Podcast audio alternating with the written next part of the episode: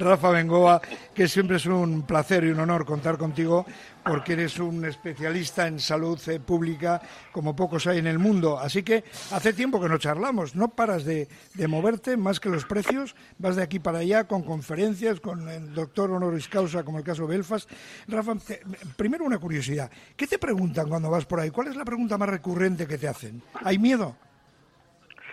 Bueno, no va tanto eh, del, tema de la pandemia, en parte sí, pero va sobre qué impacto ha tenido la pandemia sobre los sistemas de salud y qué podemos hacer para reforzarlos.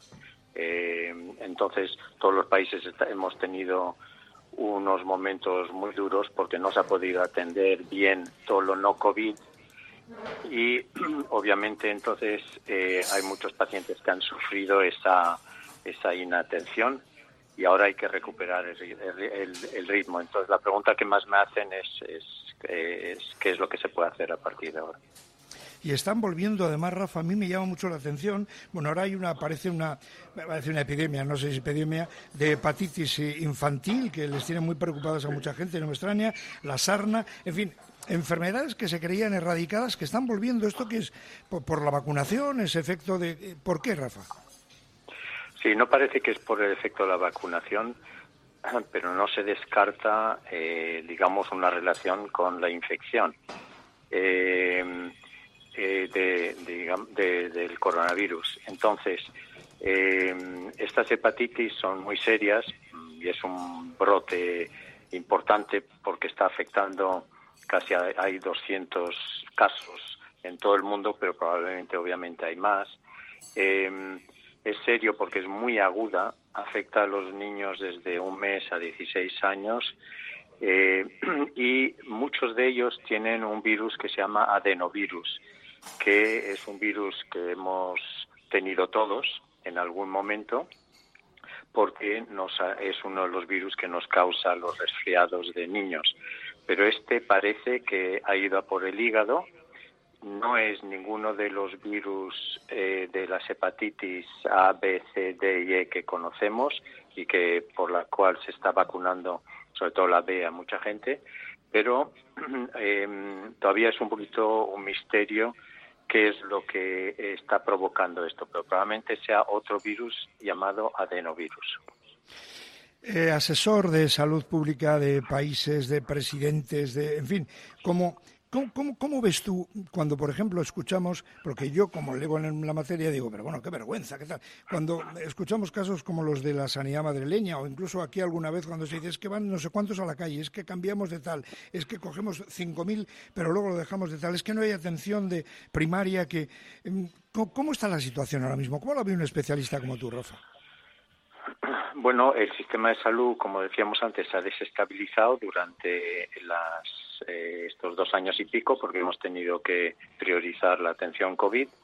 Eh, en esa desestabilización eh, viene también en parte por la no inversión en los últimos 10, 12 años en toda, en toda España y también en otros países, pero en España no se ha reforzado ni la atención primaria ni la salud pública, etcétera, y por lo tanto nos hemos encontrado ante este virus no solo nosotros como individuos, eh, digamos, eh, eh, vulnerables porque el virus era nuevo y por lo tanto nuestra inmunidad individual no estaba no estaba preparada, sino que el propio sistema de salud este virus la ha atacado en un momento en el que estaba mm, muy débil y por tanto ahora toca eh, una inversión y una transformación muy seria. Y eh, lo que es preocupante es no ver que se esté realmente eh, apostando por volver a tener un sistema nacional de salud público fuerte. y em, yo creo que es muy importante que, aparte de que a todos nosotros nos den posiblemente una cuarta dosis el año que viene, el que necesita una dosis, y la, primera dosis, segunda, tercera y cuarta dosis, precisamente es el sistema de salud. Y la dosis viene en ven, tendría que venir en vena y eh, en forma de inversión. Eh, dicen que la amenaza de la séptima ola crece con fuerza. ¿Tú qué piensas, Rafa? Bueno, em, eh, ha habido mucha y buena vacunación en, nuestro país, Euskadi, España, etcétera. Eso ha hecho que haya mucha inmunidad eh, y mucha protección en la población. Eh, lo que ha permitido tomar decisiones de levantar las restricciones. Pero mientras estamos haciendo todo eso, el efecto de las vacunas se está diluyendo. En tu caso y en el mío, por ejemplo, que nos han dado tres dosis, e incluso hemos estado infectados, pues eh, el efecto de esa protección eh, de las vacunas pues está eh, diluyéndose. Oye, Rafa, el, haber estado infectado es una vacuna, perdona que te interrumpa, ¿el haber estado infectado sirve como una vacuna más? sí, pero parece por los estudios que lo que más te protege es la vacuna más que la infección. Ah, se sigue estudiando, pero es más importante vacunarse que infectarse, por llamar de una forma. Y luego, eh, al hacernos eh, más vulnerables porque se está diluyendo el efecto de las vacunas, pues eh, quiere decir que tendremos que volver a vacunarnos porque el, el, virus sigue ahí. Y por lo tanto, mm, a tu pregunta de séptima ola, pues puede que sí. Lo más probable es que sea de estas variantes light, pero nos puede pillar sin haber estado eh, recibiendo la cuarta dosis. Eh, y por lo tanto, puede que estemos vulnerables, sobre todo en otoño. Y eso haría un otoño caliente, porque en otoño volvemos a estar dentro de casa, se infecta mucha gente y tal. Entonces, probablemente tengamos un verano tranquilo, pero no un otoño tranquilo. Vaya, por Dios. El otro día le escuché a Rafael Bengoa, a la investigadora Simona Porru, decir que la vacuna COVID intranasal que se está desarrollando en España promete ser mucho más efectiva que las actuales. ¿Qué sabes de esto? Sí, porque las vacunas que tenemos hasta ahora son sobre todo útiles no para no infectarnos, sino para eh, no tener eh, no sufrir la enfermedad de forma grave una vez que nos han infectado. En cambio, estas otras y la, española eh, probablemente sea a la vez eh, esterilizante, es decir, que nos impide que tengamos la infección y por lo tanto es más poderosa.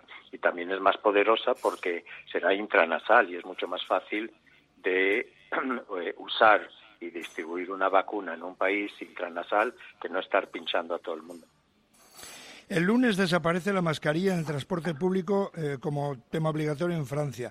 Eh, mientras esa amenaza está por ahí, España estudiando la relajación de medidas en todos los ámbitos y ya se habla de que desaparecen las mascarillas obligatorias en los vuelos. A mí eso me llama la atención, Rafa, insisto, como leo en la materia que soy, porque ahí sí que estamos cerca unos de otros. ¿eh?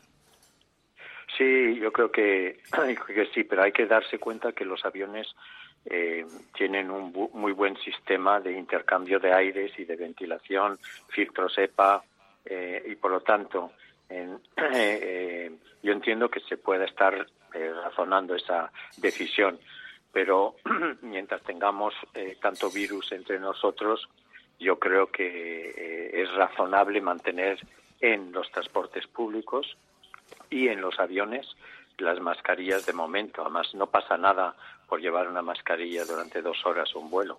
Desde luego, eso recomiendan las autoridades europeas. Lo que acabas de, comentar tú como autoridad sanitaria que eres, eh, recomiendan llevar la mascarilla o el tapabocas, como dicen en los aviones. Dime, Pachi. ¿Se puede dar la paradoja? Se puede dar la paradoja de que salgas de un país que obligue a llevar la mascarilla y aterrices en otro que no necesita llevar la mascarilla. Pero bueno, en el, bueno sí, en el avión, no sé, la compañía aérea... Entonces, no sé en, qué zona del territorio aéreo dirán, ya se pueden retirar ustedes las mascarillas si quieren. eso, eso puede ser la, en fin, una especie de trapisonda, pero bueno. Oye, Rafa, quería preguntarte una cosa a propósito del cirujano valenciano Pedro Cavadas, que advirtió sobre los riesgos del coronavirus, las vacunas y tal, y de lo de China. ¿Realmente los chinos, que ahora estamos viendo imágenes de que les pegan por la calle, nos dejan salir, hay huelgas, manifestaciones, cosas que yo no había visto en China jamás, como dictadura tremenda que es, ¿no? Em, ¿Tan mal lo han hecho los chinos, Rafa? No, primero lo hicieron muy bien pero eh, en términos de los confinamientos que organizaron al principio, porque en su estrategia de cero COVID, eso era, mientras no tuvieras la vacuna, eso era lo que había que hacer y lo que si nosotros no hubiéramos tenido vacunas, hubiéramos tenido que seguir haciendo. es que sí. Me imagino que es como cero cáncer, cero gripe, cero paperas, cero sarampión. Claro, si no van a tener, entonces no podríamos salir de casa. O sea que lo que están haciendo los chinos ahora mismo con esta medida es que muchos cargamentos no puedan llegar a Europa y suban más el precio de los productos. O sea que la inflación. Es que por una parte está la salud, claro, la salud y la economía. Dime, Rafa, dime. Sí, no, lo que. Eh, lo que importa es que luego, eh, al principio lo han hecho bien, pero luego no han vacunado al con la misma energía que nosotros. Ah, y por lo tanto, hay, muy, hay una población muy vulnerable que son los mayores de 75-80 años que están mal vacunados, poco vacunados y con una vacuna china que probablemente no sea igual de eficaz. Por lo tanto, eh, se han ido metiendo en un lío y ya les ha advertido ayer la OMS que eh, no van a conseguir controlar la epidemia solo con confinamientos, que lo que tienen que hacer es vacunar, vacunar y vacunar. Ay, madre mía. Bueno, a mí parece que me toca a las personas mayores de 60 años, eh, que es donde parece que está creciendo la incidencia acumulada, aunque no sea grave, pero sí está ocupando plazas hospitalarias, etcétera. Parece que vamos a ser los primeros vacunados con esa cuarta dosis o quinta, Rafa. Sí, yo creo que de momento ya se está dando a los de mayores de 80 años y yo creo que es probable que se dé, eh, se baje a 60 para arriba em, y hay que ver exactamente qué es lo que se hace con los niños pequeños em, y se recomienda este verano antes de entrar al cole qué es lo que se hace con los niños que no han recibido ninguna dosis, eh, los más pequeños. Y por lo tanto se sabe que la vacuna moderna está funcionando muy bien para los niños eh, muy pequeños y probablemente esté disponible esa y quizá la de Pfizer y alguna otra eh, para los niños a la entrada del cole. Pero eso, todo eso va a, darse en un contexto eh, sociológico diferente en el que no se va a imponer tanto como, bueno, nunca se ha impuesto, pero que va a ser eh, dependiendo de los padres eh, que tomen la decisión si vacunan o no a los niños. Pero convendría que este verano los gobiernos ya avisen qué es lo que va a hacer y que no improvisemos una vacunación infantil en el mes de septiembre justo antes de tener que ir al cole. Ojo al dato, que lo dice Rafael Bengoa. Yo que soy un curioso y redento, pues cuando quiero enterarme de algo, me voy a una fuente no solvente, sino hipersolvente, como es Rafael Bengoa que es eh, especialista en salud eh, pública, en salud universal y que no para. Así que es bueno porque va viendo realidades en uno y otro sitio y nos las cuenta aquí en Radio Popular. Es un lujo. Rafael Bengoa, muchísimas gracias.